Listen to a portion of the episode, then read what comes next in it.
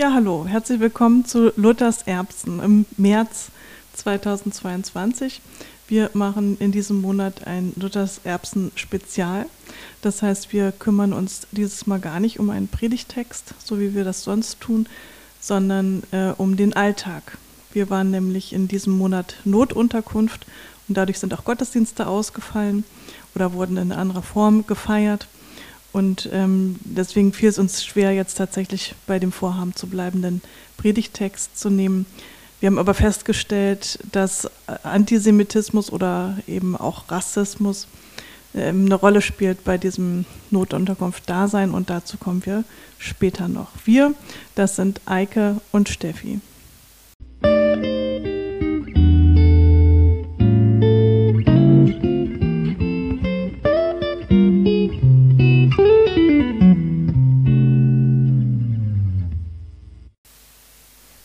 Sind Luthers Erbsen. Herzlich willkommen zur Spezialfolge im März. Wir haben seit einiger Zeit hier im Haus eine Notunterkunft, habe ich schon gerade erzählt. Ich selbst habe gar nicht so viel mitbekommen wie du. Du warst ja ununterbrochen am Telefonieren, hast das ganze Ding auch geleitet. Und ähm, lass uns mal ein bisschen erzählen, wie, wie das gewesen ist, wie man sich das überhaupt vorstellen kann. Wie, wie kam es überhaupt dazu, dass ihr das gemacht habt? Mm, wir haben uns als Gemeinde, als Gemeindeleitung haben wir beschlossen, dass wir das gerne machen wollen, eine, eine Unterkunft für Geflüchtete öffnen wollen. Und für uns lief das Ganze über einen Kontakt zum Landesamt für Flüchtlingsangelegenheiten, ähm, über das LAF. Wir sind eine, eine Außenstelle geworden von diesem Landesamt und sind dort auf einer Liste gewesen und ähm, haben so ein ich sage jetzt mal, ein Kontingent an, an, an, Betten zur Verfügung gestellt bekommen und haben damit unsere Flüchtlings, äh, Geflüchtetenunterkunft auch ausgestattet und haben dann auch über das Landesamt ganz schnell die erste Gruppe bekommen. Wir selber sind ein Haus mit 35 Betten gewesen, ähm, von denen 30 gleich am Anfang auch besetzt gewesen sind. Die Betten kamen vom, vom Deutschen Roten Kreuz, ähm, über den Kontakt vom Landesamt und alles drumherum was man noch so braucht für so eine Unterkunft, das heißt Schlafsäcke, Bettwäsche, äh, Nahrungsmittel etc. Das alles kam dann durch einen Aufruf über äh, Facebook und dann schließlich über nebenan.de ganz schnell in dieses Haus. Und damit aber auch eine wirklich große ähm, ja, Menge an Menschen, die, die mitmachen wollten, hier aus der Nachbarschaft. Ich erinnere mich noch, dass du am ersten Tag gesagt hast, na, vielleicht heute Abend schon, vielleicht äh, werden die uns gleich schon vermittelt und dass du dann in den Kirchsaal gegangen bist und alle Stühle und Tische weggeräumt hast und dir schon da aus der jungen Gemeinde ein paar Freiwillige geholt hast und mit denen das, das organisiert hast und wie aufgeregt du gewesen bist. Wie war das dann für dich, als die, dieser Bus ankam und die ausstiegen? Genau, also das Landesamt hat uns gesagt, ähm, bereitet mal alles vor, ähm, schaut mal, dass ihr ein paar Freiwillige bekommt, ähm, die auch mitbetreuen und dann rufen wir euch an. Und ihr seid ja jetzt hier in Pankow und Reinickendorf, da wo die, wo die meisten eben auch ankommen, das ist nicht weit weg. Ähm, das heißt, wenn wir euch anrufen, habt ihr so eine halbe Stunde Zeit und ähm, seid irgendwie auf Bereitschaft. Und dann waren wir so einen Tag auf Bereitschaft, alles war hier fertig und dann kam dieser Anruf und dann habe ich schnell in unsere Chatgruppe reingeschrieben, gleich geht's los. Und dann waren auch sofort Helfende da. Und dann haben wir quasi die, äh, die Unterkunft hochgefahren äh, und, äh, und eine halbe Stunde später kam ein BVG-Linienbus vorne an der Hauptstraße an, von der unsere kleine Nebenstraße hier abgeht. Und da saßen dann 30 Menschen drin. Und dann dachte ich, ach du meine Güte, okay, ähm, da gehst du jetzt rein in diesen Bus. Und fragst mal, ob da jemand Englisch spricht, weil wir hatten niemanden da, der Ukrainisch oder Russisch spricht. Und meine Russischkenntnisse sind wirklich ähm, nicht gut. Noch. Noch, genau, das ändert du lernst sich ja, ja jetzt, jetzt inzwischen wieder. Genau, ich lerne wieder ein bisschen Russisch. Ähm, also genau, ich bin, spreche ganz schlecht Russisch ähm, und habe dann jemanden gefragt, ob jemand Englisch spricht. Und es meldete sich so ein kleiner Junge, ich glaube, der war zehn oder elf Jahre alt, so ganz verschüchtert und meinte so, ja, ich. Und ähm, dann habe ich ihm kurz auf Englisch erklärt, was, was wir jetzt machen werden und er hat es dann schnell ins Ukrainische übersetzt. Und dann haben wir die Gruppe mitgenommen, die haben ihre Sachen äh, geschnappt aus dem Bus, ihre Koffer, alles, was sie dabei hatten, ihre Taschen. Und dann sind wir mit denen erst einmal in die Geflüchtetenunterkunft nach draußen. Dann mussten wir einen Corona-Test machen, das war wichtig. Und ähm, dann sind die Menschen eingezogen in unser Haus, haben sich ein Bett gesucht, ähm, haben ihre Sachen ausgepackt und die allermeisten haben erstmal was gegessen. Also die Helfenden waren sofort da, haben Essen bereitgestellt. Die meisten haben erstmal was gegessen und haben sich dann schlafen gelegt. Ähm, so, und, genau, und drumherum entstand dann langsam uns, unser Betrieb. Mhm. Dann war klar, wir haben Menschen da und jetzt müssen wir uns auch äh, 24 Stunden rund um die Uhr um die kümmern. Mhm. Also und da, in dem Zusammenhang habe ich mich immer gefragt, warum braucht es eigentlich so viele Menschen und äh, was haben die die ganze Zeit gemacht? Weil ja das, ich meine, die waren ja die, ähm, ganz selbstständige ähm, Personen, die da ankamen, die ihren Alltag mit Kind äh, normalerweise meistern können. Warum brauchten die so viel Unterstützung von euch dann noch? Hm, naja, die Menschen, die hier ankommen, sind ja zunächst, äh, zunächst einmal mittellos.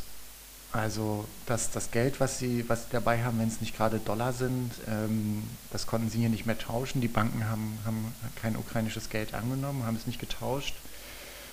Ähm, also sind zuerst einmal mittellos und sind auch erst einmal hilflos und ähm, kommen aus einer Krisensituation. Das heißt, die meisten davon von ihnen sind vier Tage ähm, unterwegs gewesen, um überhaupt nach Deutschland zu kommen sind äh, Tag und Nacht unterwegs gewesen unter äh, ja auch teilweise eben prekären ähm, ähm, Umständen.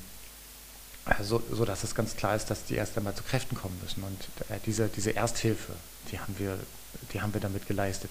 Ist aber schnell klar gewesen, äh, als wir sie so ein bisschen, ich sag jetzt mal, aufgepäppelt haben, ja, ist schnell klar gewesen, äh, dass sie auch, dass sie mit anpacken wollen. Also auch, weil ihnen dann ähm, weil, weil ihnen dann auch die Decke auf den Kopf fällt, weil sie sich irgendwie auch beschäftigen müssen. Das haben wir dann auch zugelassen. Das heißt, wir haben auch ähm, wir haben Nahrungsmittel jetzt, also wir haben die Brötchen nicht mehr geschmiert, sondern wir haben eben alles bereitgestellt, zum Buffet bereitgestellt, sodass sich ähm, das selbst genommen werden kann und konnte. Ähm, genau, und wir haben ähm, die, die Töpfe mit Essen, die haben wir auch äh, in, ins Haus geholt und haben sie hingestellt, sodass man, dass die Menschen sich selbst versorgen konnten. Ähm, gleichzeitig haben sie aber auch gleich am nächsten Tag dann angepackt bei dem Ganzen, was die Helfenden hier auch geleistet haben. Also ähm, putzen, Toiletten putzen, Flure putzen, wischen und so weiter. Das haben wir dann gar nicht mehr alles alleine gemacht um sie herum, sondern äh, so Hand in Hand.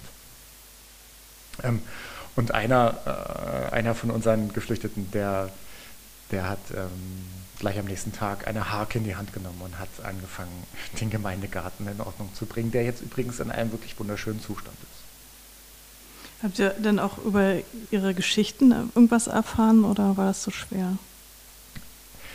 Ähm, ich muss sagen, dass meine Hauptaufgabe in den ersten drei, vier Tagen darin bestand, ähm, die Unterkunft einerseits im Blick zu behalten, ähm, dafür zu sorgen, dass die Schichten auch besetzt sind und, und das war so der größte Brocken, ähm, diese Flut an Helfenden und an Hilfsbereitschaft in den Kanal zu bringen. Also es ist eine große Welle gewesen, die da auf uns zukam.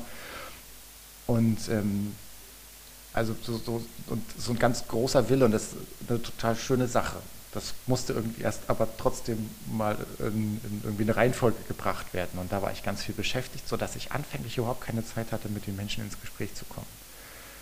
Ähm, sodass ähm, dass ich echt wenig über die einzelnen Personen wusste, die Helfenden aber viel, viel mehr, das war ganz schön, die haben schon gesprochen, auch äh, als wir langsam ähm, Muttersprachlerinnen und Muttersprachler hier hatten, die sich auch mit den Menschen unterhalten konnten, das, äh, sind die Geschichten immer größer geworden.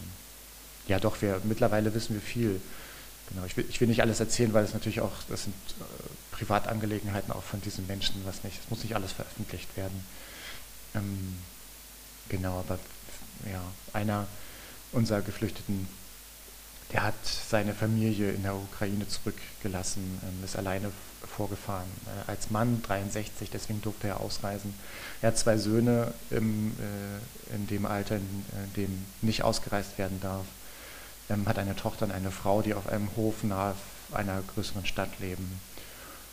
ähm, und dort einigermaßen sicher sind und deswegen auch erstmal da geblieben sind, weil sie die Kühe dort weiter versorgen wollen und weil ähm, die Mutter auch nicht von den Söhnen weg will. Und er ist vorgefahren, hat geguckt, ähm, wie die Situation hier in Deutschland ist und wollte sie eigentlich auch schon äh, nach drei Tagen dann nachholen. Ähm, wir haben alles geregelt, dass er sich auch sicher auf den Weg machen kann und dann hat er aber Nachricht bekommen, dass es in der Ukraine auf seinem Weg nicht sicher sein wird, weil dort die Bahngleise beschossen worden sind und dann hat er sich dagegen entschieden.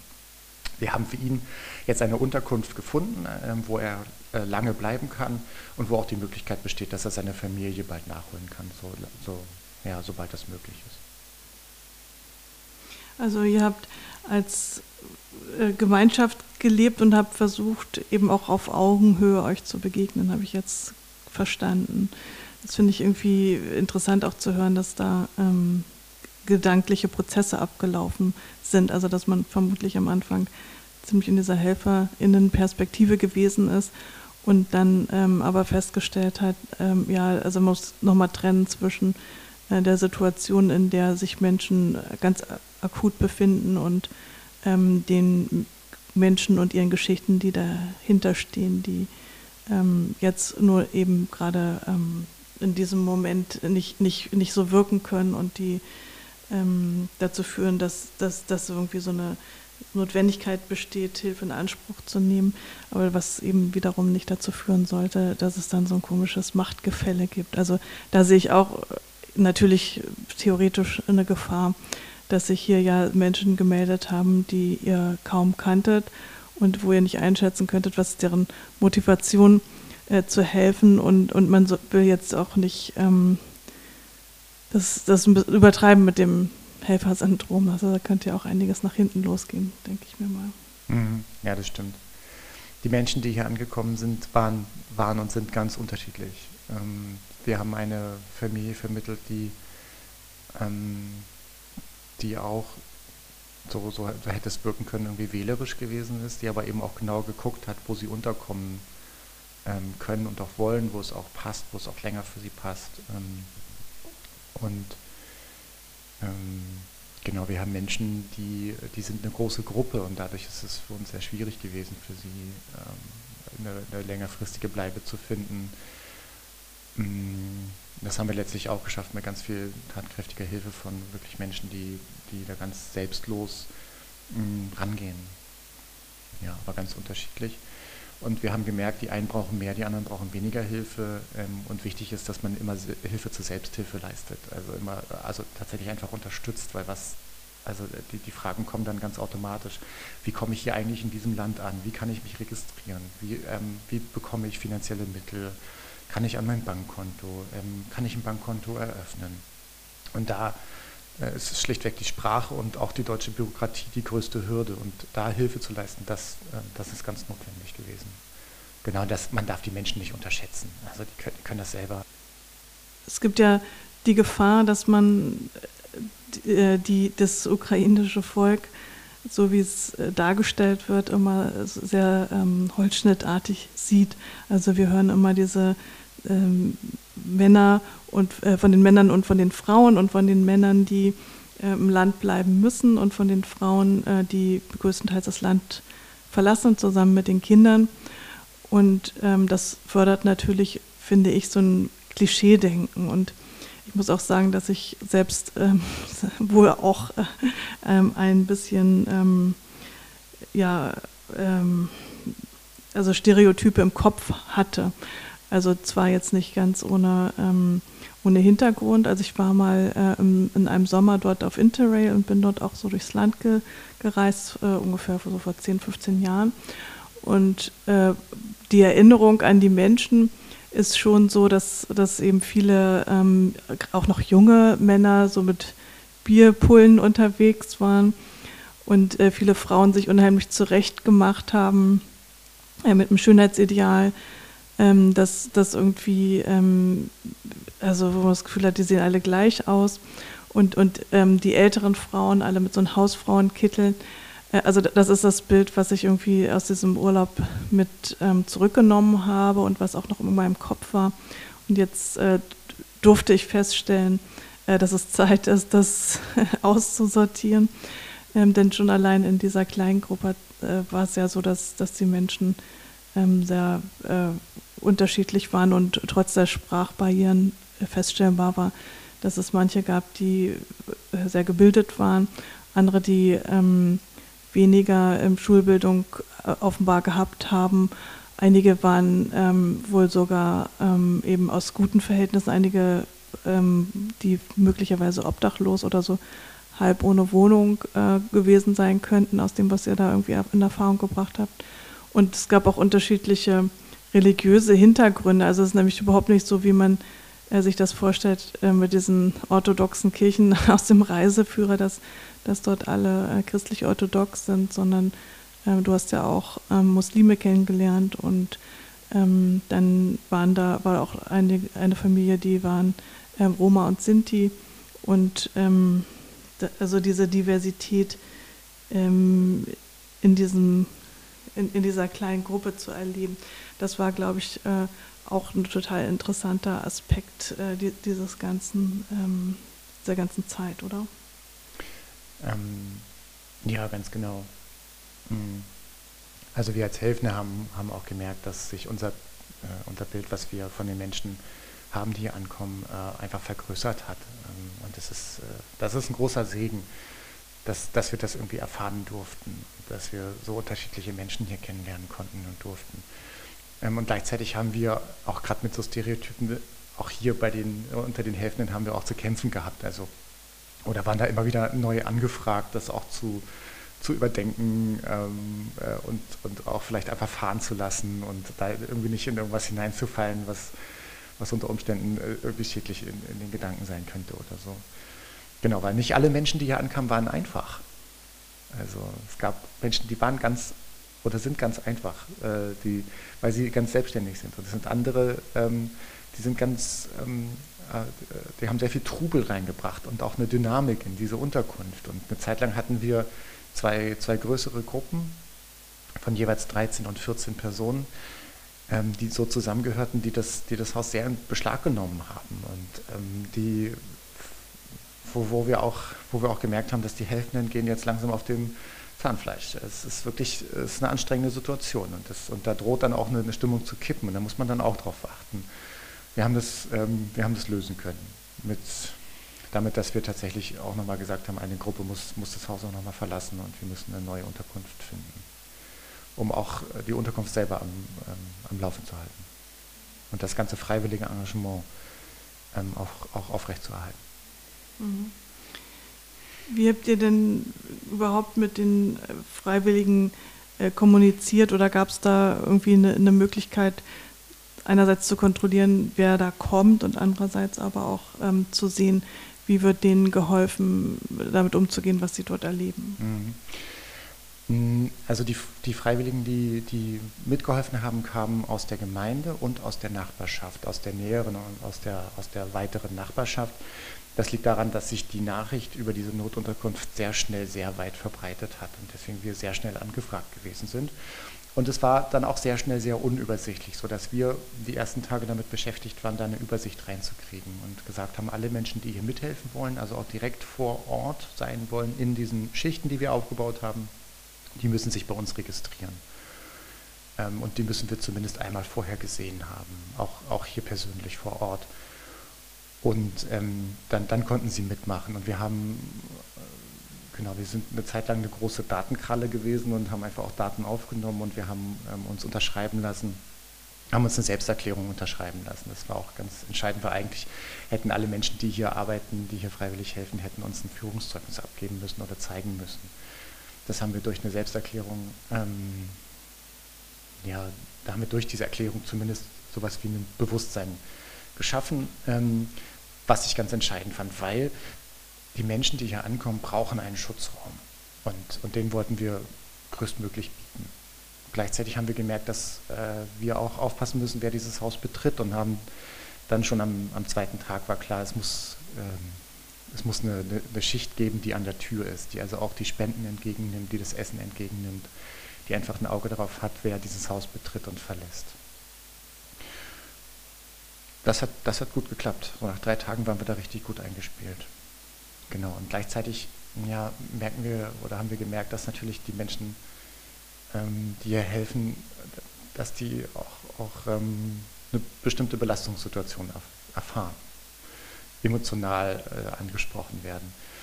Glücklicherweise haben wir eine Supervisorin ähm, in unserer Gemeinde, die gesagt hat, sie macht, ähm, sie, macht, sie macht bestimmte Zeiten, in denen Menschen zu ihr kommen können und wo auch das, was die Helfenden hier er erleben, besprochen werden kann.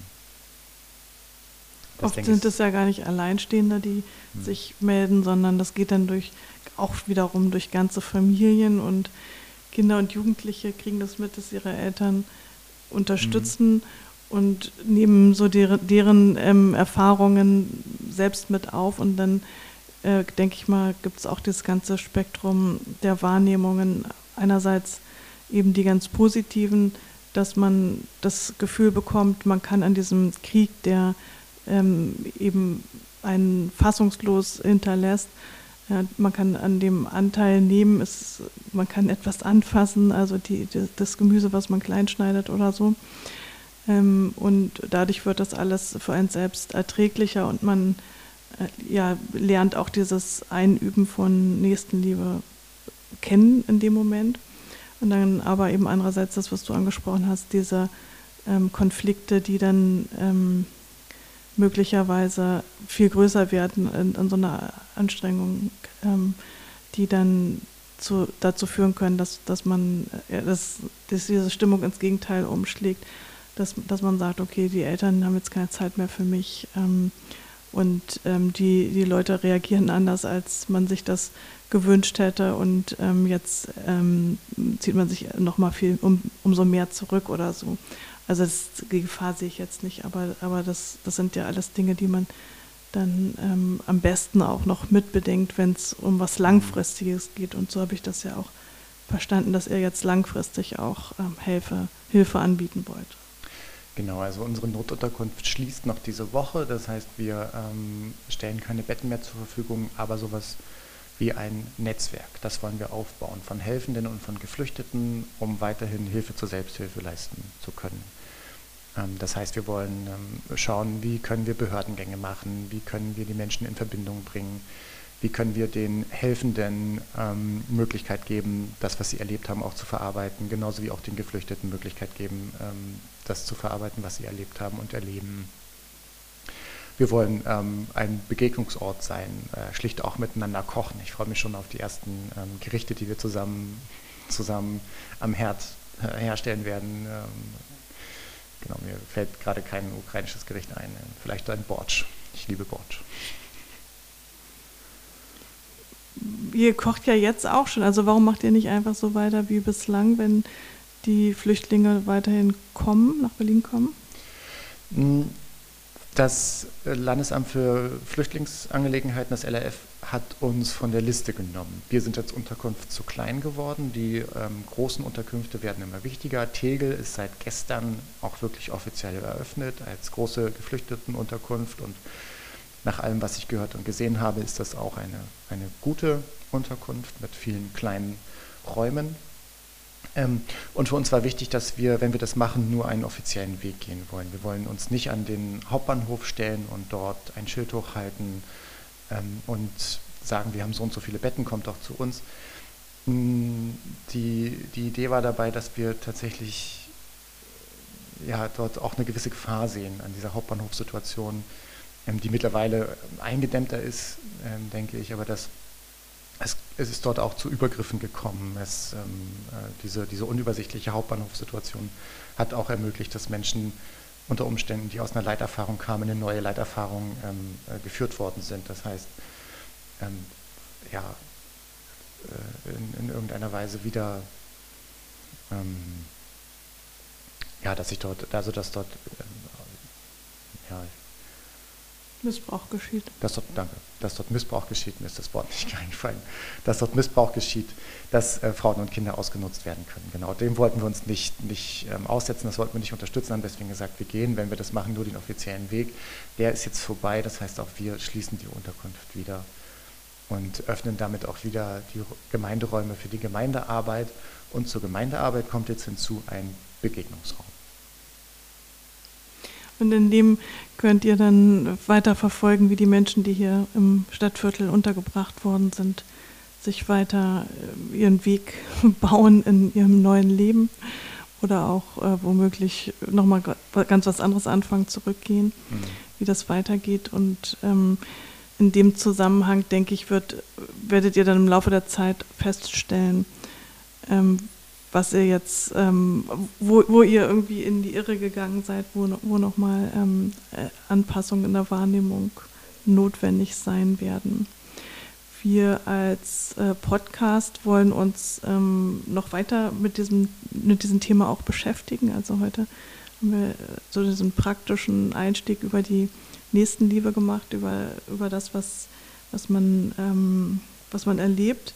Wir sind dabei, die Dinge, also gerade dieses religiöse, dieser religiöse Aspekt ähm, des Krieges und, und die Frage, ähm, welche religiösen Themen werden dort, äh, spielen dort auch eine Rolle äh, in der, ähm, also vielleicht nicht direkt in der Kriegsführung, aber welche Haltungen ähm, sind irgendwie gerade bei den Menschen ähm, aktuell, die auch was mit religiösen Dingen zu tun haben. Das wollen wir uns noch angucken und dann sogar noch vielleicht ein bisschen tiefer theologisch überlegen äh, zum, ähm, zum Bösen. Also diese äh, beiden weiteren Folgen haben wir noch vor.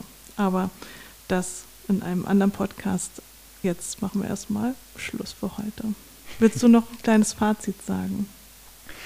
Na, ich ähm, würde, glaube ich, gerne noch sagen, mit welchen Gefühlen ich jetzt aus diesen zwei Wochen herausgehe. Und ich glaube, zuallererst ähm, spüre ich ganz viel Dankbarkeit für diese unglaublich große Bereitschaft zu helfen, ähm, innerkirchlich, außerkirchlich. Das hat alles keine Rolle mehr gespielt in dem Moment. Ähm, das, das, war, das war einfach sehr schön zu spüren und diese vielen Menschen, die hier ähm, angekommen sind und die mithelfen, liegen mir gleichermaßen am Herzen.